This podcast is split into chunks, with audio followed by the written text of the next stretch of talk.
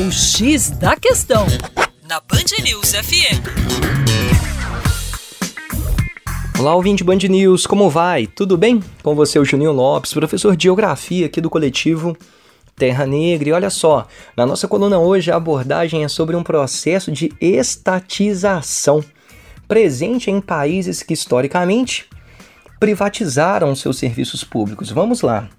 Nos Estados Unidos, para você ter uma ideia, políticos conservadores de direita estatizaram serviços de água, luz, esgoto e coleta de lixo. Isso porque eles compreenderam que podem economizar dinheiro e melhorar a qualidade do serviço prestado. Lá na Europa também observa-se a reversão das privatizações. Paris é um exemplo de município francês, claro, né, que tomou de volta o serviço de distribuição de água lá na última década.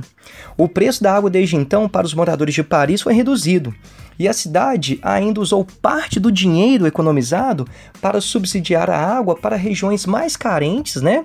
E também para financiar projetos de solidariedade no Marrocos e na Palestina. Em Berlim, os moradores se organizaram para forçar a prefeitura a municipalizar o serviço. Um referendo com grande participação popular devolveu o controle da água à cidade e encerrou as discussões. Desde então, vários municípios da França e da Alemanha, assim como de outros países europeus, seguem pelo mesmo caminho. É isso aí, é um processo diferente daquele que a gente tem costume de ver por aí. Para mais, acesse youtube.com barra Terra Negra.